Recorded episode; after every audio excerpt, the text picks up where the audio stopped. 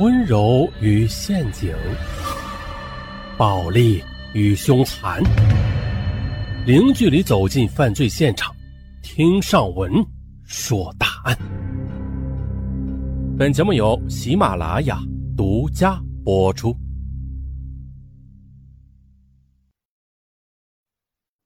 被称作象牙塔的大学校园与社会上其实是一样。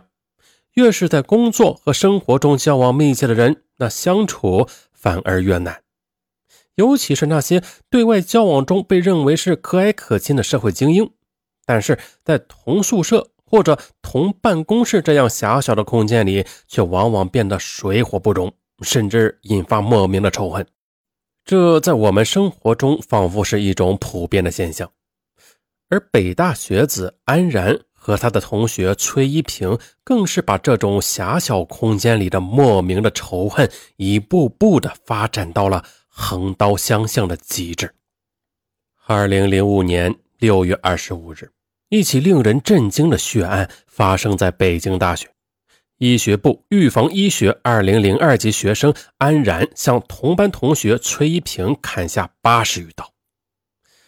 两个孩子。两个家庭从此再也无法安然了。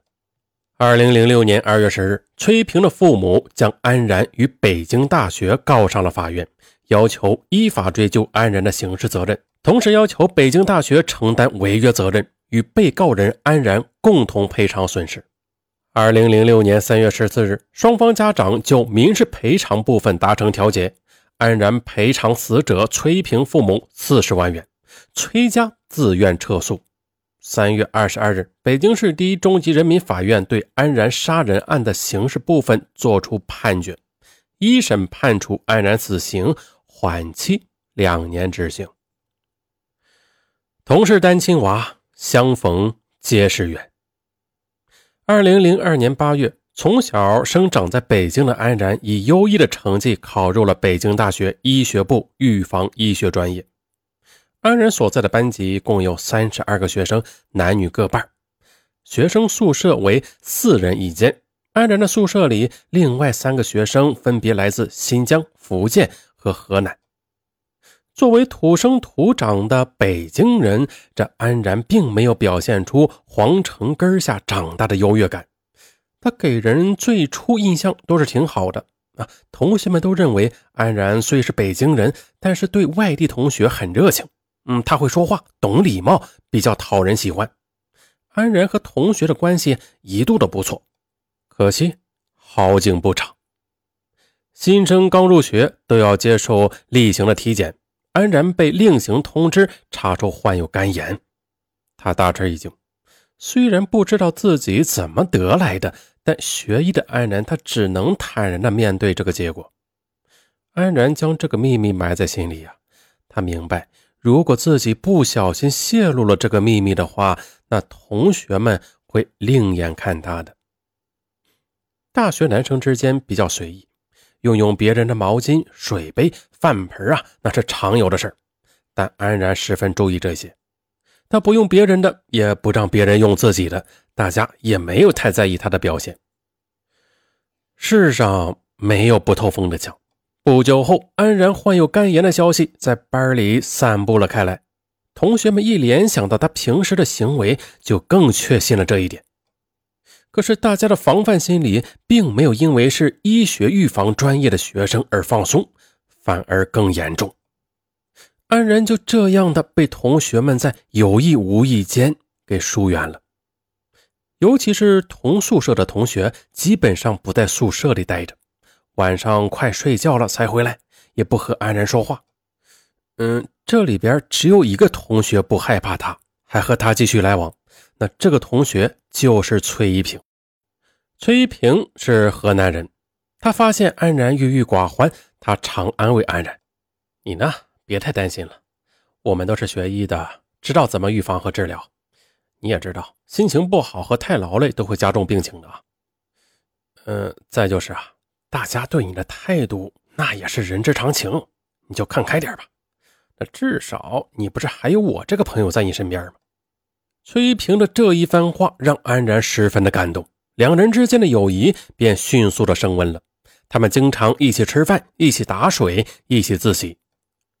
随着交流的深入，安然和崔平发现各自身世的相似。安然七岁的时候，父亲因病去世，母亲为了儿子也没有再婚，父子俩是相依为命。安然对崔一平说：“我没有爸爸，我很羡慕那些有爸爸的孩子。你知道那种感觉有多难吗？我小时候有同学在学校受了委屈，一个电话，爸爸妈妈一块开着车就来了。我呢？”崔一平听后默默无语，他许久才说：“，我妈妈说我七个月大时父亲就不在了，后来我又有了一个爸爸。那个爸爸虽然对我很好，但是啊，我很理解你的那种感觉。”安然和崔一平还有一个共同点，那就是学习勤奋加优秀。崔一平是家乡第一个考上北大的学生，是父母乃至全乡的骄傲。而安然，他从小也是学习优异，一路重点，最后以高分考入北大。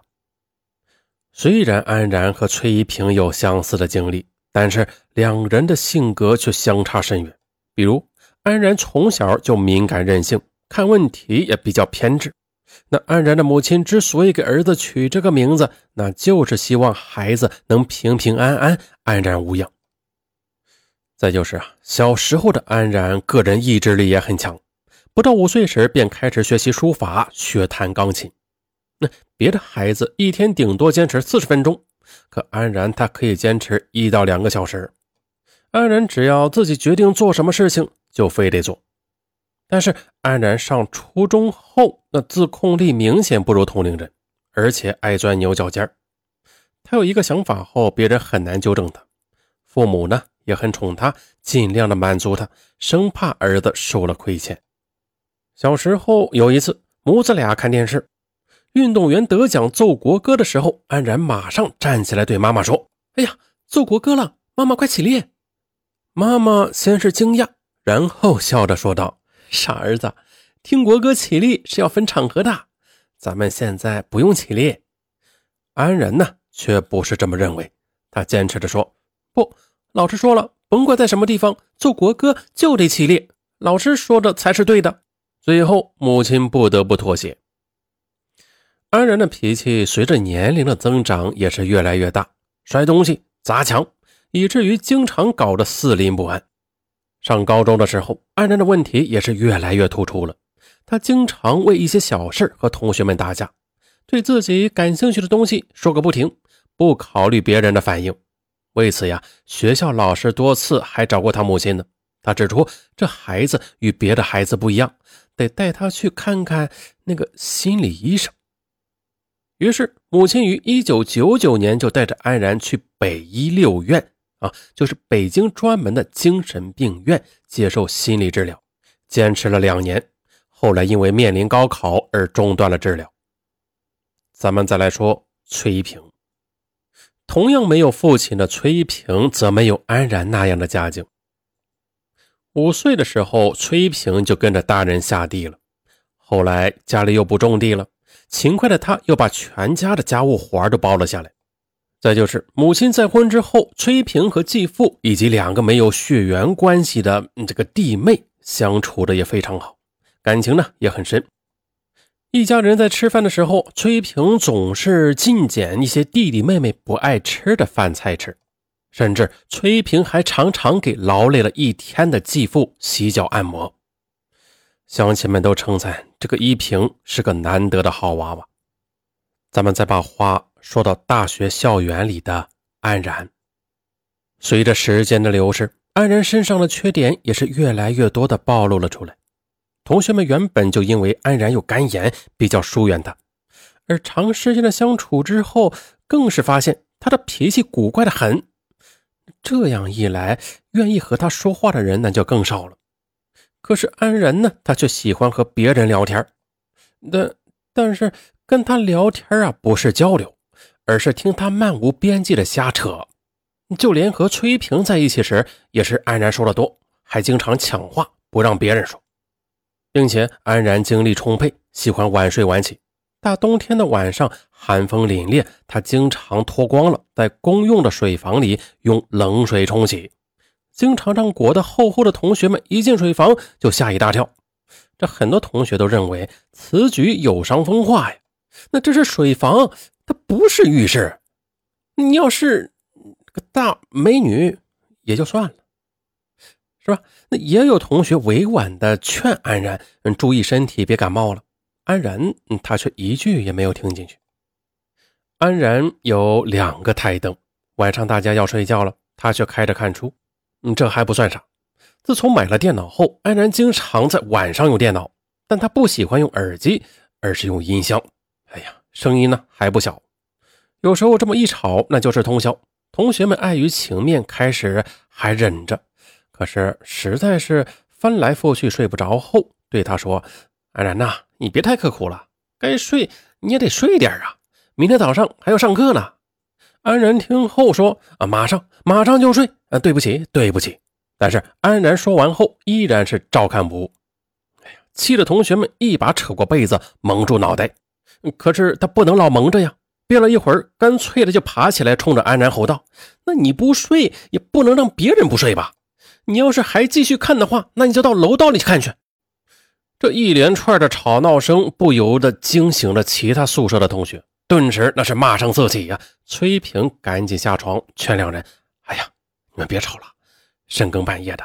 安然，你也别看了，都相互体谅一下，大家都睡觉。”安然见同学发了火，赶紧道歉，关电脑，关灯。但本性难移，这不一到晚上，安然照旧是我行我素，而同学他只能不停的提意见。崔平呢，不停的当和事佬，最后啊，大家都去买了床帘，一到晚上就把自己封闭的严严实实的。